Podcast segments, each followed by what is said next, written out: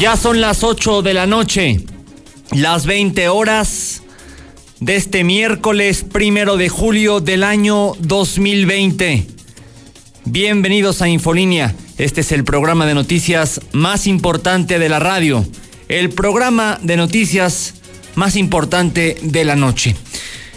Mi nombre es Enrique Hernández, lo voy a estar acompañando hasta las 9 de la noche hasta las 21 horas. Estamos transmitiendo en vivo y en directo a través de la mexicana 91.3 FM, a través del canal 149 de Star TV y en nuestras redes sociales. Ya nos puede sintonizar la mexicana Aguascalientes, Infolínea Noticias y mi página personal, Enrique Hernández Morales. Yo iba a comenzar con lo que dijo el presidente hace unos, bueno, no dijo nada nuevo, pero con la fecha, con la fecha.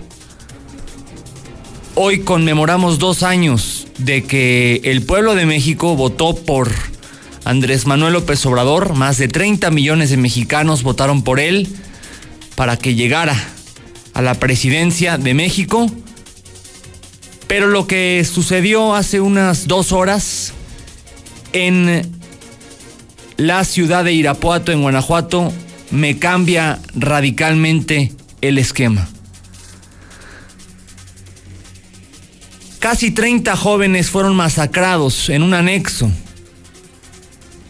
en esa ciudad de Irapuato, en Guanajuato, el estado más violento de todo el país, el más peligroso de todos. Olvídese usted de Tamaulipas, olvídese usted de Guerrero, olvídese usted de Sinaloa. Hoy por hoy el estado más peligroso de este país se llama Guanajuato. Es gobernado por un panista de nombre Diego Sinué, Sinué un pésimo gobernador que vaya o, una de dos. O es un pésimo gobernante o es narcotraficante. Porque no puede ser lo que está sucediendo en Guanajuato, que van, llegan y masacran a 28 jóvenes en un anexo. Ahorita le tengo toda la información. Vamos con el adelanto de la policíaca. César, buenas noches. Gracias, Quique. Muy buenas noches. Se consume otro crimen. Muere hombre tras sufrir una golpiza en una riña en el faccionamiento Rolfo Landeros. Además, borracho. Provoca mega operativo. Chocó dos vehículos y cuando le reclamaron sacó un arma de fuego, capturan a pareja después de que lesionara a un hombre tras una riña en Villas. La borrachera más cara de su vida se estrelló contra dos vehículos estacionados, uno de ellos un Mercedes. Pero todos los detalles, Quique, más adelante. Claro que sí, César. Hoy voy a querer su participación en el WhatsApp de la mexicana. Se lo voy dando, 122-5770. ¿Por qué? Porque hay dos cosas. La primera, como ya lo mencionaba, hoy es primero de julio, hace dos años, millones y millones de mexicanos, más de 30 millones de mexicanos, votaron por Andrés Manuel López Obrador para que éste se convirtiera en presidente de México, cosa que hoy es. A dos años de su aplastante victoria, a dos años de su arrollador triunfo, ¿Cómo calificaría usted el gobierno de Andrés Manuel López Obrador? ¿Se arrepiente de haber votado por él, si es que lo hizo? ¿Está decepcionado del gobierno de Andrés Manuel López Obrador? ¿Está orgulloso de haber votado por él? ¿O quizás no votaron por López Obrador? Bueno, si fueron de los que no votaron, ¿qué opina del gobierno de López Obrador? Lo que sea, hay completa libertad de expresión, sin insultos, sin groserías. 1 22 57 70 1 22 57 70 Déjense venir los WhatsApps. Puro mensaje de voz. Que se escuche su voz aquí en la mexicana. Que se escuche su voz. Lo están escuchando. Lo están viendo miles y miles de personas allá afuera. 1 22 57 70 ¿Qué calificación le da? ¿Qué opinión tiene? Brevemente también no se aviente un chorro, chorro un, rollo eh, mareador. ¿Qué opinión le merece o qué calificación le da al gobierno de López Obrador a dos años de su incontestable triunfo en las urnas? Y la que le echó a perder su festejo a Andrés Manuel López Obrador fue su esposa, Beatriz Gutiérrez Müller. ¿Por qué? Porque en la mañana, doña Beatriz Gutiérrez Müller escribió lo siguiente. Hace dos años, los ciudadanos, que somos los verdaderos guardianes de la democracia, logramos lo impensable. Elecciones realmente democráticas. Hashtag primero de julio. Hasta ahí todo bien.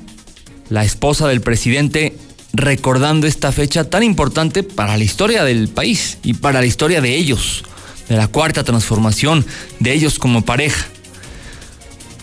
Uno de los tantos comentarios, respuestas a este tuit fue el de José David Guerra Muñoz, que no es un bot, y le puso, señora, ¿cuándo atenderá personalmente a los padres de niños con cáncer?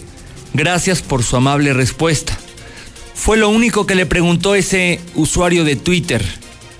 ¿Se acuerda que el lunes estábamos platicando aquí de los papás de niños con cáncer?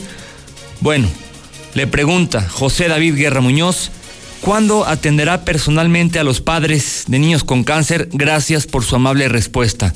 Beatriz Gutiérrez Müller le responde, no soy médico, a lo mejor usted sí. Ándele, ayúdelos. Miserable la forma de responder de la esposa del presidente de la República. Indefendible. Nadie le está diciendo que ella atienda a los niños. Sabemos que ella no es servidora pública, ella no recibe, eh, ella no recibe ningún sueldo, no fue electa para nada, en teoría no tendría que tener ninguna influencia, pero caray, es la esposa del presidente, claro que influye en él, le han pedido reiteradamente los papás de niños con cáncer que abogue, porque ella tiene un hijo del que tanto hemos hablado aquí nosotros con respeto, que abogue por estos papás, que abogue por estos niños para que se les restablezca el tratamiento. Y esa es su respuesta. No soy médico. A lo mejor usted sí. Ándele, ayúdelos. Vaya miseria de respuesta y vaya soberbia de esta señora la esposa del presidente 1225770. ¿Qué opina? ¿Qué opinan amigos, seguidores de López Obrador de esta respuesta? Pues que fue reprobada por la gran mayoría en redes sociales. Lula Reyes, buenas noches. Gracias, Kike. Muy buenas noches. En el tema del coronavirus, México se encuentra entre los 10 países del mundo con mayor número de contagios por COVID-19, además de 741 defunciones en las últimas 24 horas. Vuelven a cerrar cines y teatros en Jalisco por coronavirus. Gobernador de Tamaulipas advierte que están próximos a declarar cero disponibilidad de camas y ventiladores.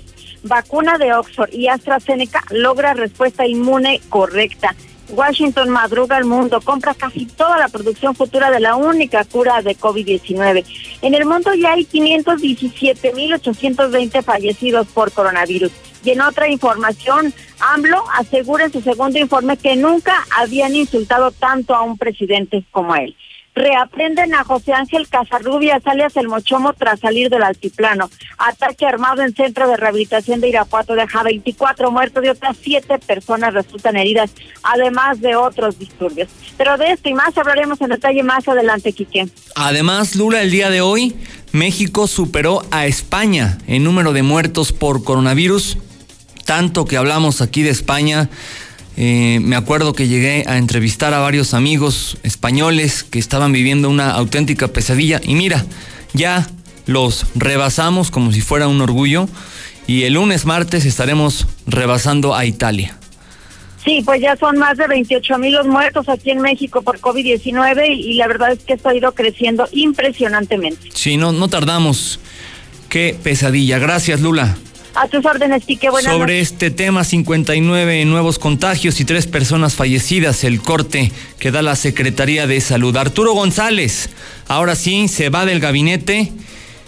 Fíjese que ya no sé si se va con Tere o no, pero lo que sí sé es que se va a coordinarle la campaña a Paulo Martínez, que también está a horas de dejar la Secretaría del Bienestar. Hoy, en el comentario editorial, David Reynoso Zuli. Buenas noches. ¿Qué tal, Enrique? Amigo, escuche, muy buenas noches. Comenzamos con la actividad de fútbol y es que el Atlas levanta la mano para poder fichar o por lo menos muestra interés en Renato Ibarra, jugador de la América. Además, inspeccionan en el estadio de Chivas. Esto de cara a la Copa va por México. Por cierto, que el árbitro que iba a impartir justicia en el clásico tapatío de este torneo, pues tiene COVID-19 y además en actividad de béisbol oficialmente ya se cancela la temporada 2020 de la Liga Mexicana. Así que esto y mucho más, Enrique, más adelante. Gracias, Sui. Más adelante regresamos contigo. Comenzamos. Este programa es traído a usted por Hielo San Marqueño. En Hielo San Marqueño nos dedicamos a elaborar hielos de excelente calidad y en diferentes presentaciones. Barra, rollito, cubo, frappé y más. Estos hielos sí duran. Llama al 996-1920 o ve a cualquier tiendita de la esquina. Somos Hielo San Marqueño.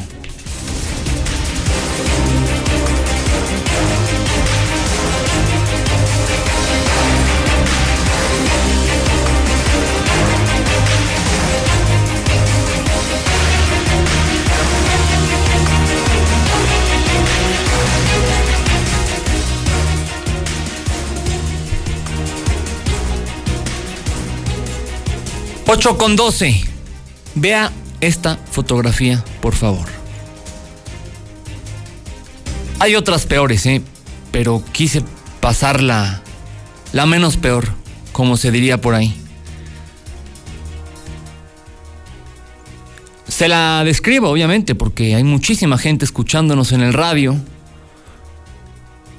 Es un cuartito donde hay cuando menos 1, 2, 3, 4, 5, 6, 7, 8, 9, 10, 11, 12, 13, 14, 15 jóvenes asesinados. 15 jóvenes asesinados. ¿Ya la vio? Eso es México. Eso que usted está viendo es México. Eso que usted está viendo, esto que le estoy narrando, está aquí a... ¿Cuánto es de aquí a Irapuato? No, de aquí, aquí, de aquí a Irapuato, que serán dos horas por el corredor industrial de Guanajuato, a lo máximo dos horas y media.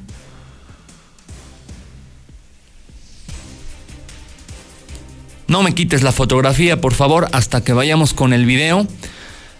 Al menos 24, al menos 24 jóvenes internos de un centro de rehabilitación de adictos a las drogas, de un anexo, pues fueron asesinados la tarde de este martes, no, de este miércoles, hoy, hoy, hoy, en la comunidad de Aranda, municipio de Irapuato, en Guanajuato. De acuerdo a versiones preliminares, un grupo armado que viajaba a bordo de un vehículo rojo ingresó al centro de rehabilitación y obligó a los jóvenes que eran atendidos en el lugar a tirarse boca abajo sobre el suelo y en fila para después asesinarlos. Una llamada al sistema de emergencias 911 alertó a las autoridades sobre detonaciones de arma de fuego en el anexo ubicado en la comunidad Aranda, sitio al que se trasladaron elementos de la policía municipal quienes al llegar al sitio pidieron apoyo para las personas heridas. Dada la magnitud del hecho, el secretario de Seguridad Ciudadana, Pedro Alberto Cortés Zavala, llegó al lugar y confirmó que 24 personas quedaron sin vida al interior del anexo y que otras siete fueron trasladadas muy graves a diferentes unidades de salud. Vamos a escuchar al secretario de Seguridad. ¿Estaba legalmente establecido? ¿Estaba legalmente establecido? Hasta donde sabemos, no. No, no, estaba eh, regular. ¿Regular? Repito, esto que le estoy comentando quiero ser claro que es información preliminar. Ya la, la Fiscalía con otro conocimiento podrá eh, dar algunos datos. ¿Se tiene el dato de cuántas personas exactamente se encontraban? Si nada más las que quedan sin vida y los heridos o había más personas. No tenemos el dato todavía. No, no, no hay reporte de privación de la libertad, únicamente las personas están en el lugar sin vida y las lesionadas. Pero las lesionadas vimos que se iban las ambulancias. Bueno, pues ahí están las palabras que, que, que da a conocer, breves, el secretario de Seguridad Pública. Regrésame a la fotografía, por favor, de Irapuato. En esta masacre, fíjese que soy malo para las cuentas, pero me atrevería a decir que es la peor masacre del sexenio, ¿eh? Y una de las peores masacres está la de San Fernando, que fueron decenas y decenas de migrantes, pero ahorita sacamos la cuenta de los peores masacres que ha habido en México desde que comenzó esta guerra contra el narcotráfico en el año 2006, pero esta es de las cinco o seis peores y sucedió hoy, arrancando el primer semestre, el segundo semestre del año 2020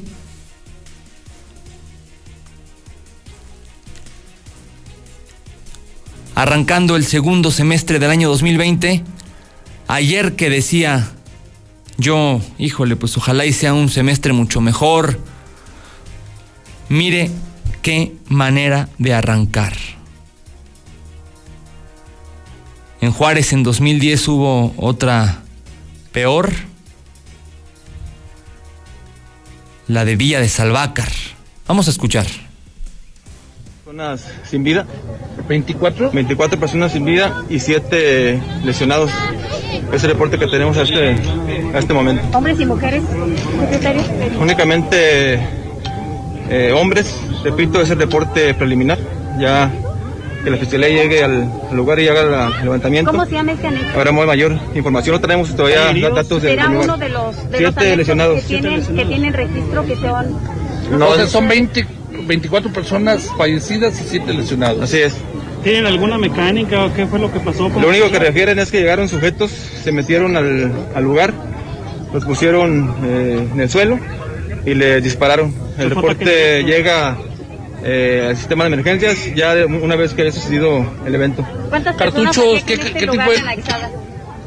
Tenemos información que quedan alrededor de 35 las personas que estaban en el lugar. Entonces quiere decir que algunos los dejaron ir, como en Eh, hay, algunos, hay algunos lesionados, hay lesionados, no sabemos todavía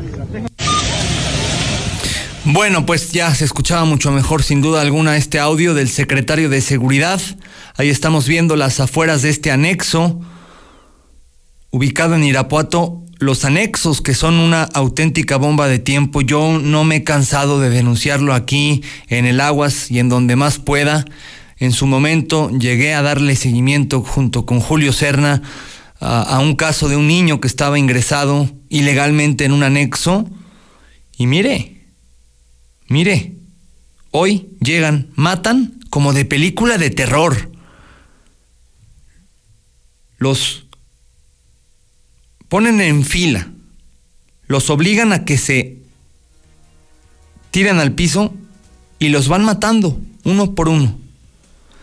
Estoy aquí con la lista de, los, de las peores masacres en la historia de, de este país.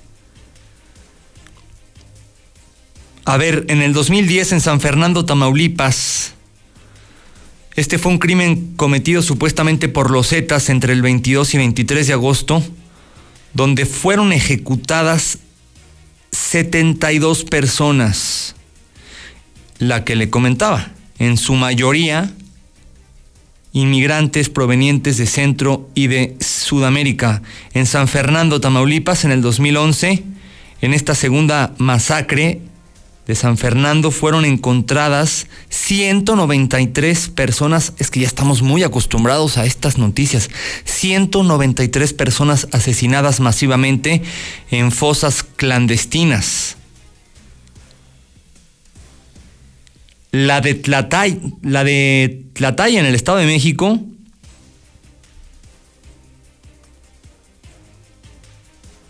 La madrugada del 30 de junio del 2014, ocho militares mataron a sangre fría a 22 civiles.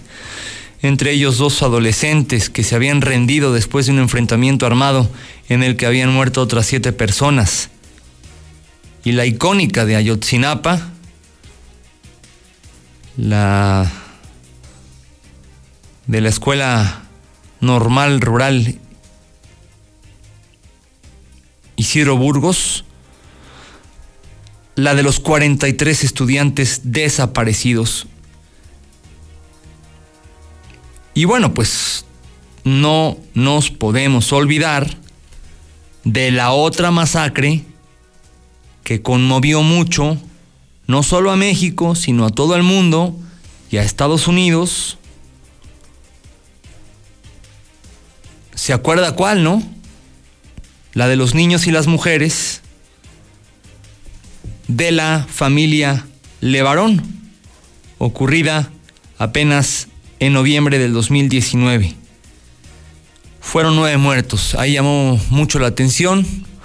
Dirá usted, no, pues nueve muertos para México no es nada. El asunto es que ahí eran puro niño y pura mujer.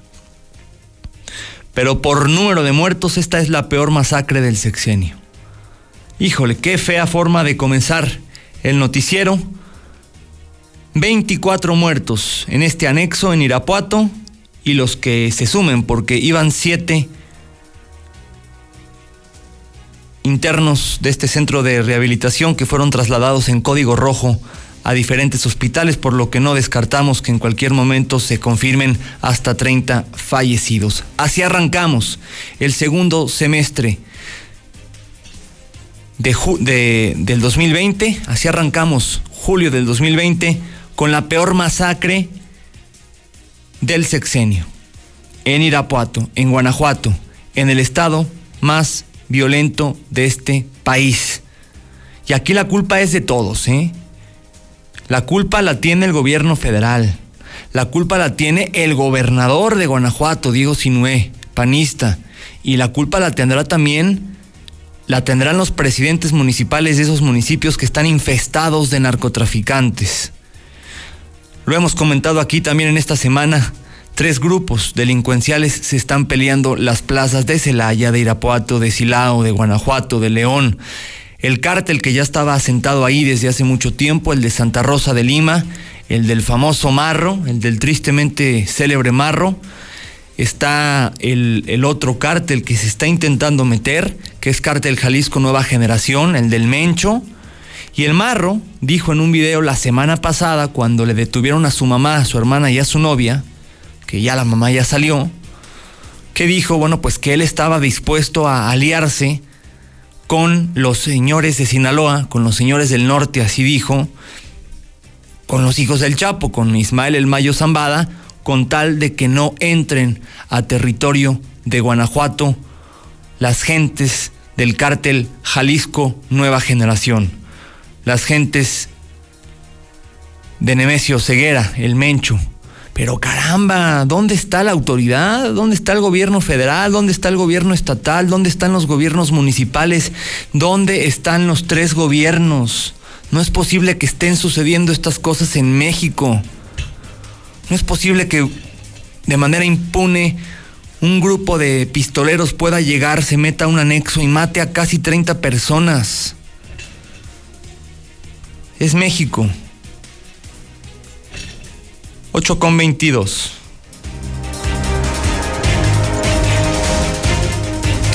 César Rojo, buenas noches. Adelante, César, buenas noches. Gracias, Quique, muy buenas noches. En la información eh, policiaca se consume otro crimen. Muere hombre tras sufrir golpiza en una riña en el faccionamiento Rodolfo Landeros. Investigación policial informó que se recibió el cuerpo sin vida en el Hospital Tercer Milenio de Luis Villegas, de 57 años de edad, después de que no lograra recuperarse eh, tras una severa golpiza que recibió durante una riña registrada el pasado 22 de junio en calles del fraccionamiento Rodolfo Landeros. Eh, tras la agresión ese día, este hombre pues quedó ahí inconsciente, fue llevado al hospital Tercer Milenio y el día de hoy dejó de existir. Hasta el momento no están reportando personas detenidas en este nuevo crimen aquí en Aguascalientes. Borracho provoca mega operativo, chocó dos vehículos y cuando le reclamaron sacó un arma de fuego. Los hechos se dieron hace unos minutos sobre, bueno, el mediodía, sobre la avenida Aguascalientes, frente al fraccionamiento Caliente, donde el conductor de un vehículo verde color azul impactó los vehículos que se encontraban parados esperando el siga del semáforo de Cotorinas. Cuando se bajaron a reclamarle, ese sujeto se encontró que se encontraba bajo los efectos del alcohol, sacó un arma de fuego y comenzó a amenazarlos de muerte. Testigos inmediatamente dieron parte a los cuerpos de emergencia, arribando al lugar policías municipales que detuvieron a Roberto, de 57 años de edad, a quien localizaron efectivamente un arma calibre 9 milímetros. Por lo pronto, fue llevado ya ante las autoridades. Y más eh, información, y hablando de, borrachos, la borrachera más cara de su vida. Estrelló contra tres vehículos estacionados, dos de ellos, bueno, uno de ellos un Audi y el otro un Mercedes. El percance registró cuando el C4 municipal reportaron que sobre la avenida Convención, casi el cruce con Jardines Eternos, el fraccionamiento Panorama o la Concordia, se había registrado un accidente contra vehículos estacionados. Al arribo, de los, de los uniformados detectaron que el responsable era el conductor de un vehículo Dodge, conducido por Ernesto de 31 años de edad, que se encontraba bajo los efectos del alcohol. Este hombre, este, al circular por Avenida Convención, por su mismo estado, impactó primero contra una camioneta Nissan en color gris, después contra un Audi en color negro, eh, que todos se encuentran estacionados, y finalmente contra un Mercedes que también estaba estacionado. El borracho que fue detenido en el lugar de los hechos al no aprobar eh, la prueba del alcoholímetro, pero además por todos los daños que causó, que fueron valuados en 150 mil pesos. Se hubiera ido mejor en taxi.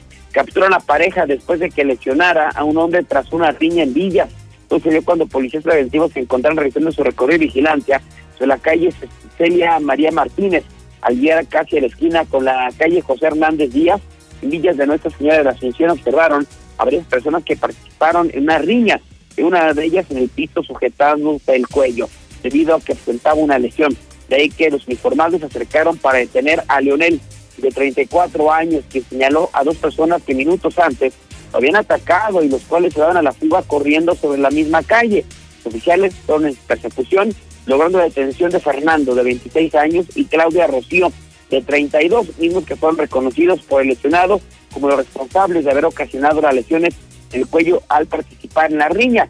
Al lesionado fue identificado como Leonel, que fue atendido ya que presentaba una herida cortante en la parte izquierda del cuello de 4 centímetros de longitud y que fuera necesario llevarlo a un hospital. Finalmente los detenidos fueron trasladados ante la gente del Ministerio Público. Hasta aquí mi reporte, Ike. Muy buenas noches. Muchas gracias, César. Muy buenas noches. Son las 8 con 28.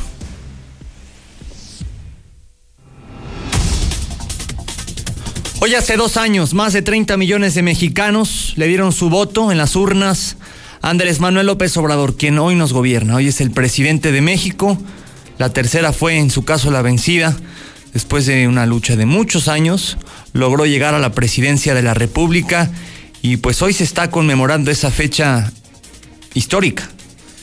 Sea usted o no seguidor de López Obrador, esa fecha fue histórica. Y yo le agradezco mucho a Nora Rubalcaba, la más devota, seguidora de Andrés Manuel López Obrador en Aguascalientes, funcionaria federal, que me tome la llamada esta noche. Nora, ¿cómo está? Gusto saludarla, Muchas gracias, Enrique. Bien, gracias. Pues muy contenta por este aniversario de logro histórico del pueblo de México. Maestra, a dos años de esta fecha histórica, a usted que le costó tanto también abrir, eh, abrirle el paso a López Obrador en Aguascalientes, cuando la gente tanto rechazaba su nombre, su movimiento, a dos años de, no de gobierno, pero sí del triunfo, ¿qué opinión le merece eh, esta, esta, él llama esta transformación, esta cuarta transformación del país?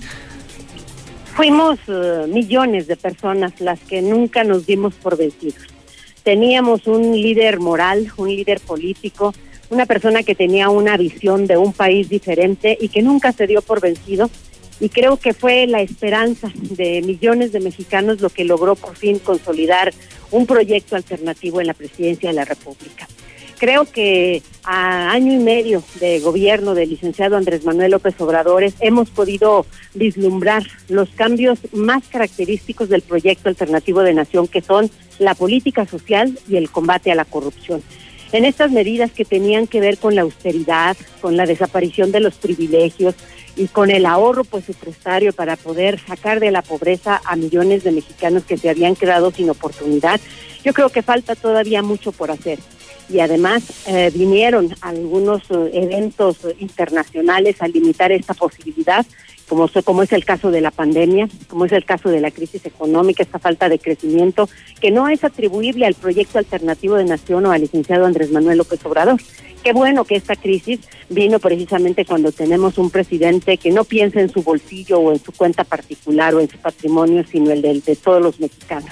Entonces yo creo que medidas como el incremento de la pensión a los adultos mayores eh, generalizada a todos los mayores de 70 años, el hecho de que los jóvenes que no estudiaban ni trabajaban puedan tener una oportunidad de estudio en las universidades que se crearon y con estos empresarios que los están capacitando para que trabajen, el hecho de que haya podido eh, establecerse una Secretaría del Bienestar y que se haya eliminado, por ejemplo, el Estado Mayor Presidencial y tantas otras cosas burocráticas que solo generaban eh, un ingreso y un enriquecimiento a unos cuantos, esta ha sido la característica que ha distinguido al proyecto alternativo de nación.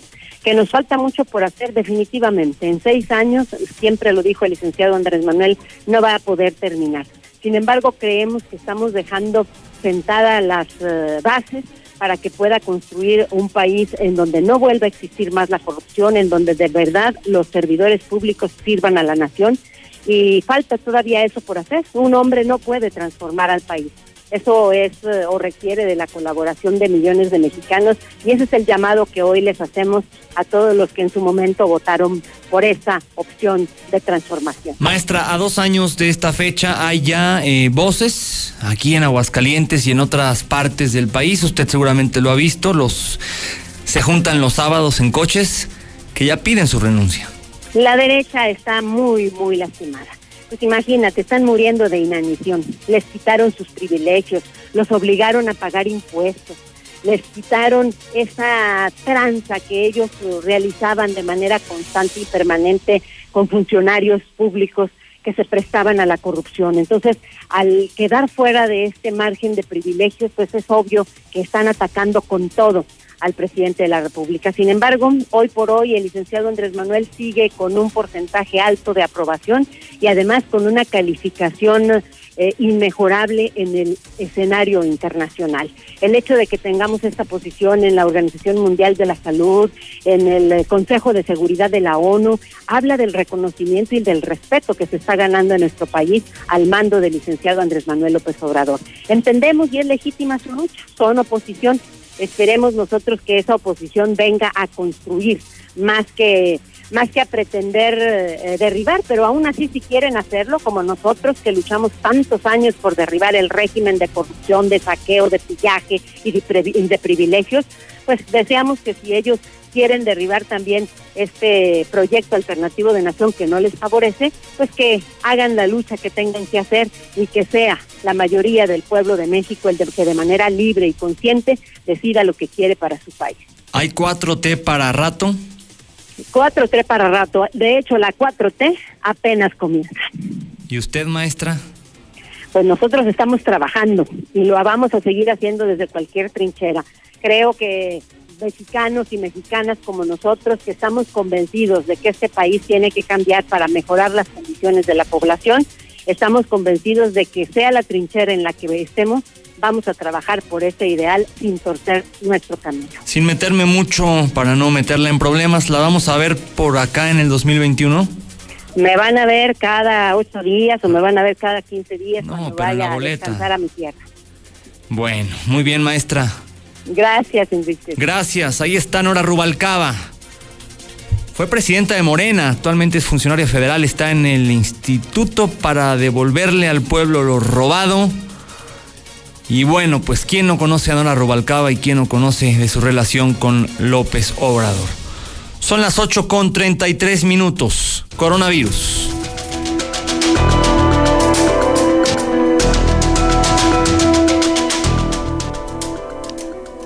...59 nuevos contagios se agregaron a la lista de enfermos de COVID-19 en las últimas 24 horas... ...para llegar a una cifra de 3.109 personas contagiadas acumuladas desde que arrancó la pandemia en el estado. Esto según el más reciente reporte del Instituto de Salud del Estado de Aguascalientes. Asimismo, se registran tres nuevos decesos en las últimas horas para llegar a 155 muertes. Hay 244 casos sospechosos en espera de resolución de los laboratorios y 1.579 casos recuperados. 8 con 35.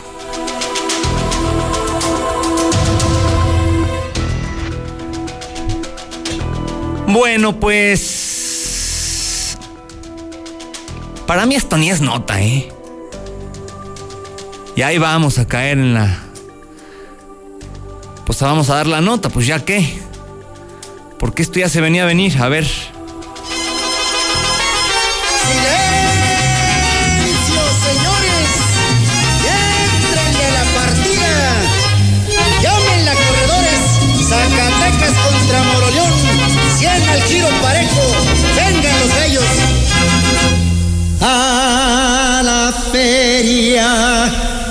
De San Marcos del Mérito. La Feria de San Marcos 2020 fue cancelada oficialmente este miércoles, así lo anunció el presidente del patronato de la feria y secretario de Turismo Humberto Montero.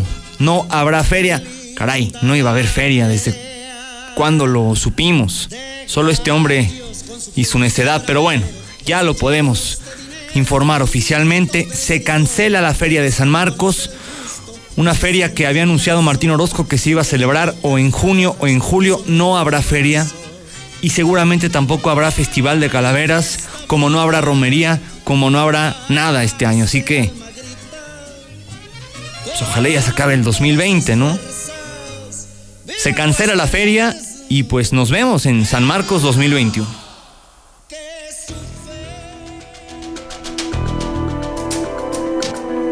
Sí, ya nos veremos en la Feria de San Marcos 2021. Ojalá que para allá, para entonces, pues haya, pues si no vacuna, ya se haya controlado la pandemia del coronavirus. Y por cierto, sobre este tema, yo me la, yo me la he hecho.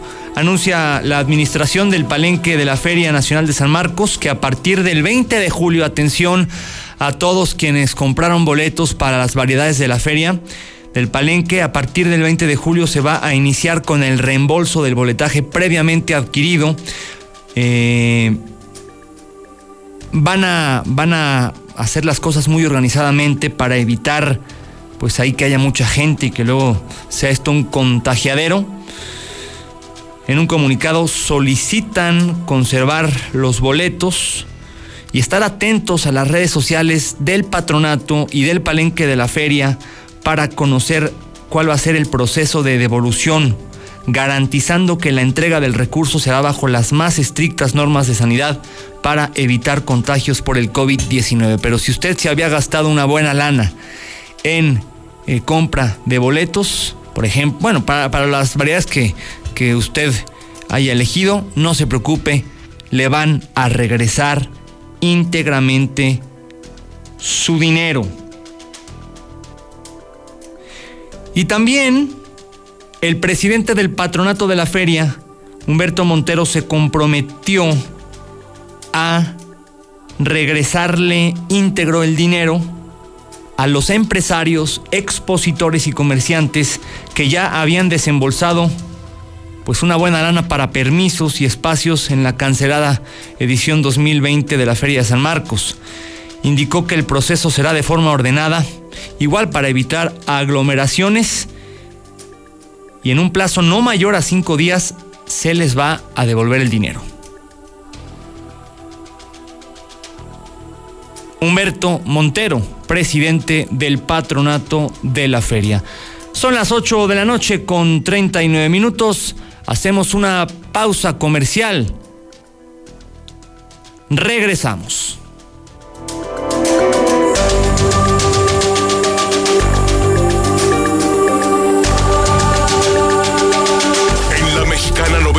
91.3. Canal 149 de Star TV. Tu INE te entiende. Tu derecho a identificarte es esencial. Por eso, si tu INE venció el primero de enero de 2020 y no la renovaste, hemos ampliado su vigencia hasta el primero de septiembre de 2020 para que puedas usarla como medio de identificación oficial y realizar los trámites que necesites ante instituciones públicas y privadas. Infórmate en Inetel 800 433 2000. Contamos todas, contamos todos. INE. Las y los diputados seguimos trabajando para buscar soluciones ante la emergencia sanitaria. Realizamos conversatorios y foros junto con autoridades, empresarios y sociedad civil. Nos reunimos en comisiones, presentamos iniciativas de ley y puntos de acuerdo. Entregamos 125 millones de pesos para apoyar con 400 mil kits de protección a médicos residentes del sector salud. Unidos, vamos a salir adelante. Cámara de Diputados. Legislatura de la Paridad de Género. En la Mexicana 91.3. Canal 149 de Star TV. El préstamo me lo otorgaron y pues sin problema alguno y sin muchas este, trabas ni nada de eso. Pues he invertido un poco en el negocio, lo demás lo he custodiado poco a poco porque ha bajado algo el trabajo, la verdad sí. Pues ayudarle a los negocios que pues la verdad lo necesitamos, que son pequeños o así, la verdad es muy bueno excelente, yo pienso.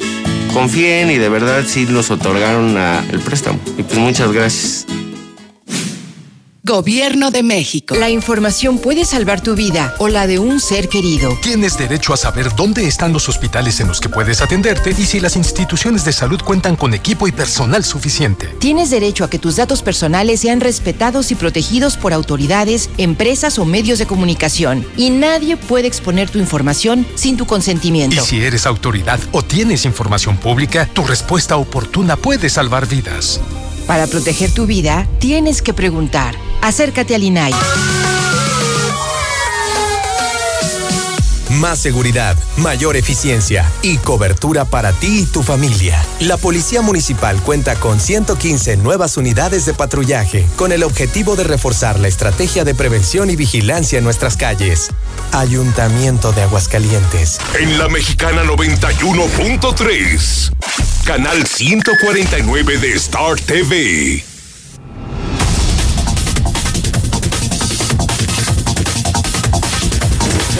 Yo sí voté por López Obrador, pero la verdad, la verdad sí estoy arrepentido porque no tiene ese valor que decía antes en campaña que iba a hacer las cosas. Me dejó muy, muy agüitado, la verdad ando muy triste por eso. Soy Fifi, chayotero y empresario. Que se vaya AMLO, no me sirvió. Quique, buenas noches, Quique. Yo voté por López Obrador y mi familia también y estamos totalmente defraudados. Estamos decepcionados. Lamentablemente, la cuarta T es un fraude. Ay, yo opino que en los dos años vámonos a la caravana. Como ya no me dieron moche, pues llame uno con los fifis. Pues qué, qué poca madre de esa, de esa señora, discúlpame. Yo escucho la mexicana, que pues de verdad, qué, qué, qué inhumana la verdad. Pero ya cuando ya, ya se llenan los bolsillos, entonces sí ya va. Buenas tardes, yo escucho la mexicana. No, Miki, que aquí todos los presidentes son una bola de rateros. Oye, Enrique, de verdad, ¿en qué país vive esta señora, Enrique? Por Dios, México se está desboronando en todo, económicamente, en cuestiones de seguridad, sí, y no, no, no, de, ¿en qué país vive? Bueno, son las 8 con 44 minutos. Me están diciendo vecinos del fraccionamiento Los Álamos en Jesús María que, bueno, ahí tenían cualquier cantidad de problemas, inseguridad, falta de agua, sobre todo esas dos cosas. Y hoy fue Toño Arámbula y me dijeron, Quique, coméntalo, así tal cual me dice una vecina. Sí fue y prometió muchas cosas, que iba a haber más vigilancia, que íbamos a tener mejor servicio de agua y que iban a arreglar la cisterna que pertenece a casa de Jesús María, pero bueno, puede ser, y que van a pavimentar la calle que le falta. En fin, hizo muchas promesas. Te agradeceríamos mucho si comentas que fue y que hizo estas promesas para comprometerlo al aire. Pues ahí está, Toño. Cúmpleles a los vecinos del fraccionamiento Los Álamos. 8 con 45. Lula Reyes, México y el mundo. Muy buenas noches. Gracias, Chica. Muy buenas noches. Pues este miércoles suman 231.770 casos confirmados de coronavirus en México, mientras que hay 28.510 muertos. En las últimas 24 horas se registraron 5.681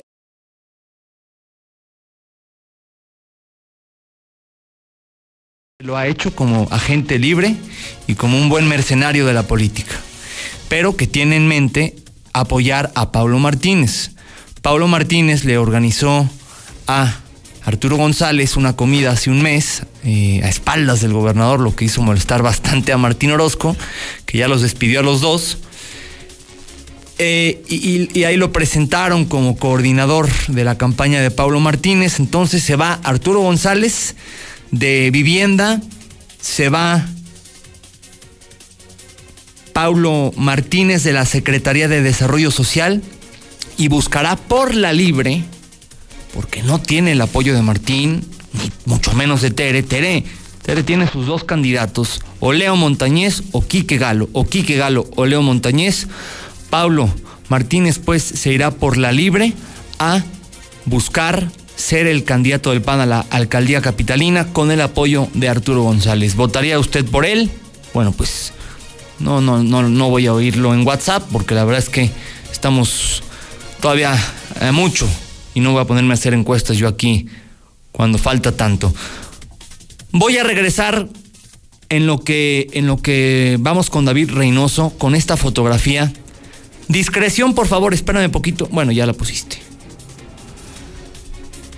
Como dice César Rojo siempre, la imagen es muy fuerte, es más fuerte que la que pusimos hace rato al inicio del programa. Hay otras peores. No las iba a poner. Esta sí la voy a poner. Está a color, no está a blanco y negro. Ya están advertidos. La imagen es muy fuerte para la gente que está viendo Star TV en la televisión. Pero es una imagen que al rato va a estar en todos los noticieros, en cadena nacional, en Ciro Gómez Leiva la va a poner seguramente, Denise Merker, Javier Alatorre. Advertidos de esta imagen tan espantosa que vamos a ver, adelante. Bueno, pues ahí están. Los cadáveres de los 24 jóvenes asesinados hoy en Irapuato, en Guanajuato, en un centro de rehabilitación, en un anexo.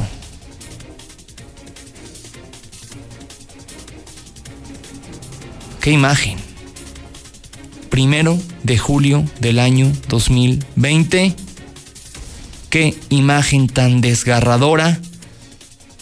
Llegó un comando armado, los pusieron en una fila y uno por uno les fueron disparando. Y así quedaron tendidos, muertos. Estos 24 jóvenes, habrá alguno que otro ya, ya más grande, pero regularmente en los anexos hay jóvenes que son atrapados por ese esa maldita droga llamada cristal. Y así quedaron los cadáveres confinados, apilados, como si fueran. Es que ni siquiera, ni siquiera los rastros acaban así. Hay más orden, perdón, la comparación en un rastro que en esto que estamos viendo. Qué, qué terrible. 8 con 52. Vamos con el comentario editorial de los miércoles. David Reynoso, ¿cómo estás? Muy buenas noches.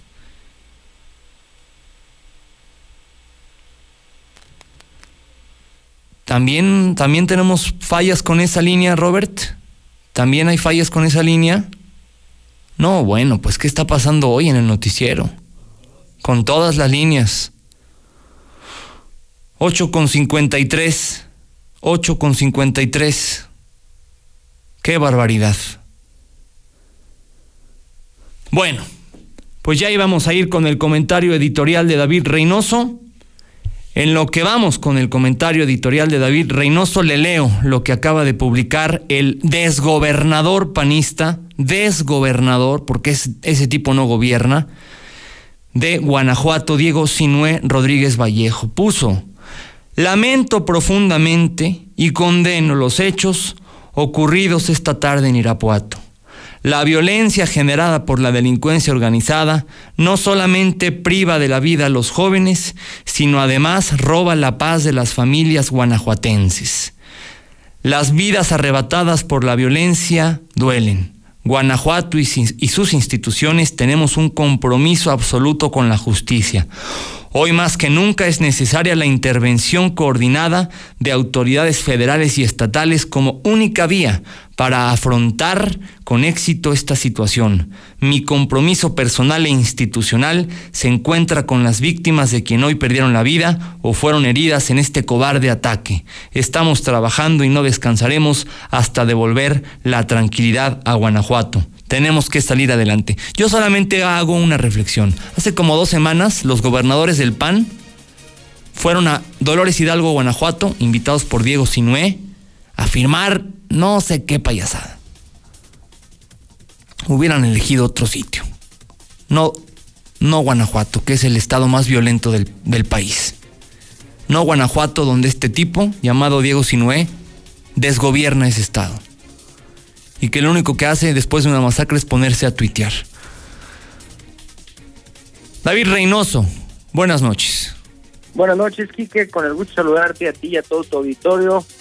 El día de hoy, el tema más que obligado y forzoso es comentar el discurso de hace unos minutos de Andrés Manuel López Obrador. Nos encontramos sí a dos años del triunfo del presidente Andrés Manuel López Obrador quien decidió atrevidamente realizar un acto protocolario al que tituló Segundo año del triunfo histórico democrático del pueblo de México. Ante ello, resulta sorprendente y lamentable, desde mi humilde punto de vista, que la envergadura presidencial sea utilizada para enaltecer fines partidistas o remembrar triunfos electorales.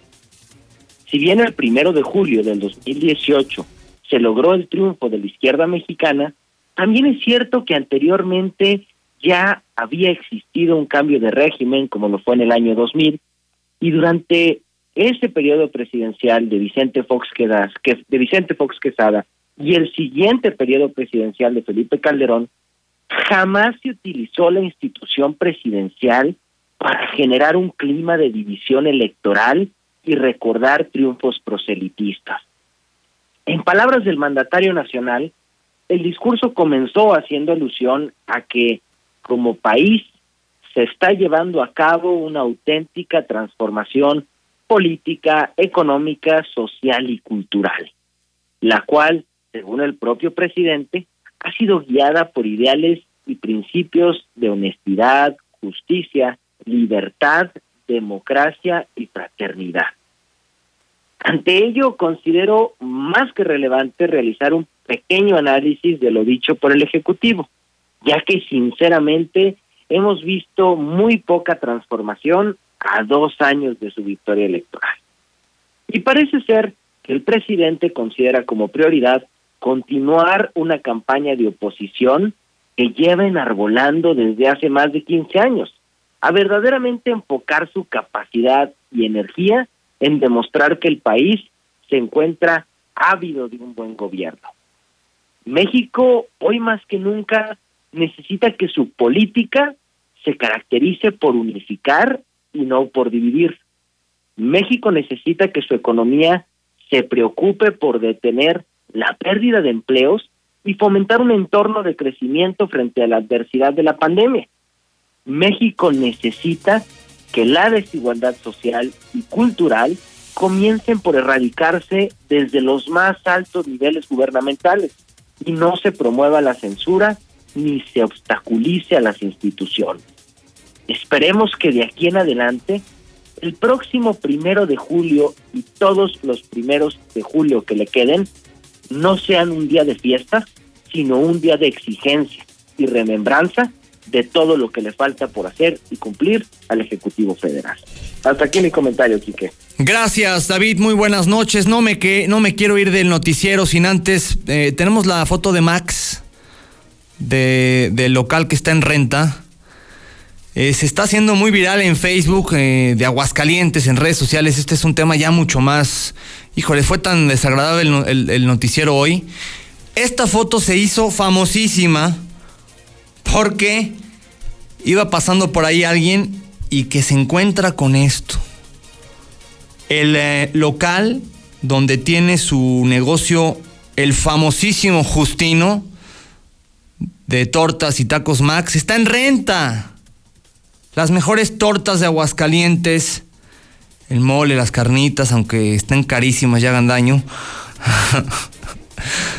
no, me va a matar Justino. Bueno, pues están en renta. ¿Qué va a pasar, Justino?